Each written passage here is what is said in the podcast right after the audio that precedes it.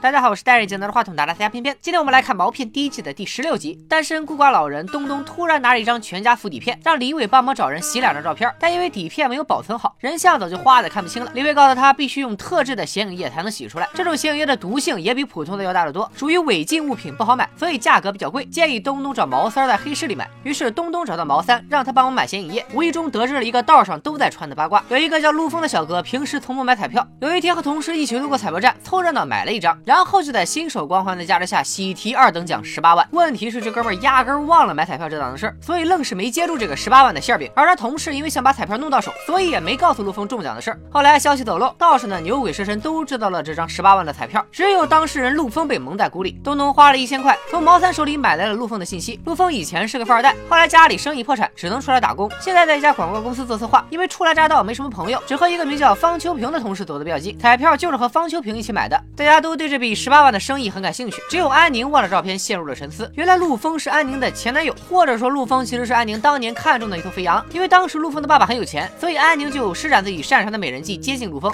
但没想到陆峰为人正直，因为觉得父亲为了赚钱不择手段，所以父子关系并不好。即使是和安宁交往，陆峰也坚决不找家里要钱。这样一来，陆峰的兜比脸还干净。给安宁买的礼物也只能是在路边摊砍价半天才买的高仿项链，就是第五集里安宁回家拿的那条。大家可以回忆一下当初安宁看项链时若有所思的眼神，可见这部剧的细节和伏笔还是做的很到位的。陆峰一直对安宁很好，只要安宁开口，陆峰都尽量满足。安宁缺钱，他二话不说找朋友借，反倒是安宁看着他借来的钱不忍心下手，最后和陆峰提出了分手。为什么？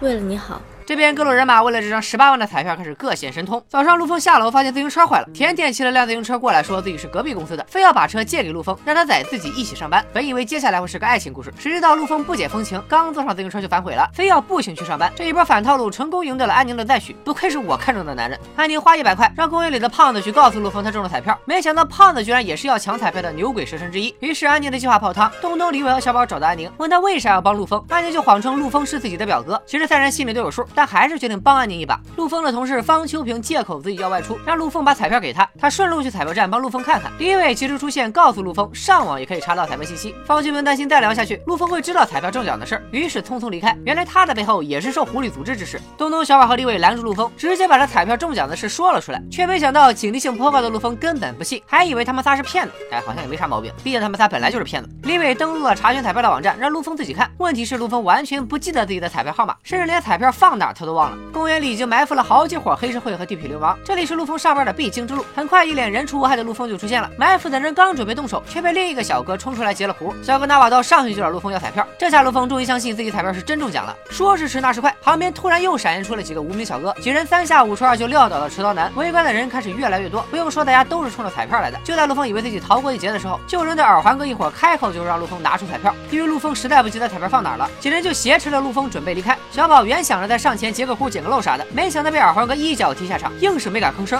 这时又来了俩拿着刀的蒙面小哥，狠话没放两句，就被耳环哥一枪打中了手臂。原来小宝刚才就是看到了手枪，才没敢上前的。就这样，耳环哥在众目睽睽之下带走了陆峰。安宁空欢喜一场之后，决定还是自己出面解决。这时耳环哥却突然带着手枪找上门来，四人组当场就吓蒙圈了，一动也不敢动。公园里的闹剧落幕，大家都开始各回各家，各找各妈。古鹏月却不紧不慢地赶了过来，他一眼就看出地上的血是假的，大家都被耳环哥给骗了。四人组这边被吓得不轻，突然小宝上前和耳环哥打起了招呼。原来这一切都是小宝的安排，耳环哥叫少庄，是小宝的朋友，也是他请的托，一切都是为了在众人面前演一出好戏。陆枫也已经被他带到了安全的地方，因为这次来抢彩票的人实在太多，竞争太激烈，于是小宝就想出了这么一招，把其他人全部吓退。为了演得逼真，所以事先连安宁、李伟和东东都瞒着没说。一切尘埃落定后，后东东接到毛三的电话，让他去拿显影液。小宝和李伟在。去了陆峰的藏身之处，叮嘱了他一番，还提醒他过了这段时间再去兑奖。当然，两人并没有说出他们是受安宁所托，但做好事总得付出点代价。甜甜因为不甘心彩票被四人组抢走，所以通过古鹏月的情报蹲守在了四人组的小区外。一无所知的四人组天黑了才回来。东东小心翼翼地提着从毛三那里弄到的显影液，谁能想到买瓶显影液，毛三居然抠的连个瓶子都不给，就简单的拿个盒子装了一下。成功对到四人组的甜甜放出了那个神秘高手，三两下就挟持了东东，谁知不小心打翻了东东手里的显影液。神秘高手手足啊，开个玩笑，应该是神秘高手的眼睛足。显影液毒性很强。弄瞎了他的眼睛，估计导演也觉得自己扮演的这个角色太过强大，甚至都有点 bug 了，所以早早的就自己给自己发了便当。本集结尾，赵宁从狐狸那里收到了一个名为“真相”的 U 盘，事关赵宁父亲死亡的真相。但 U 盘里的视频只有前半段，所以真凶是谁尚未得知。赵宁带着 U 盘回到了四人组所在的出租屋，五人再次同框。看来毛片第一季主线剧情的真相即将浮出水面。催更的小伙伴们有没有看到胜利的曙光？还剩最后四集，我再忍一忍，你们也给点力，长按三连一条龙吧。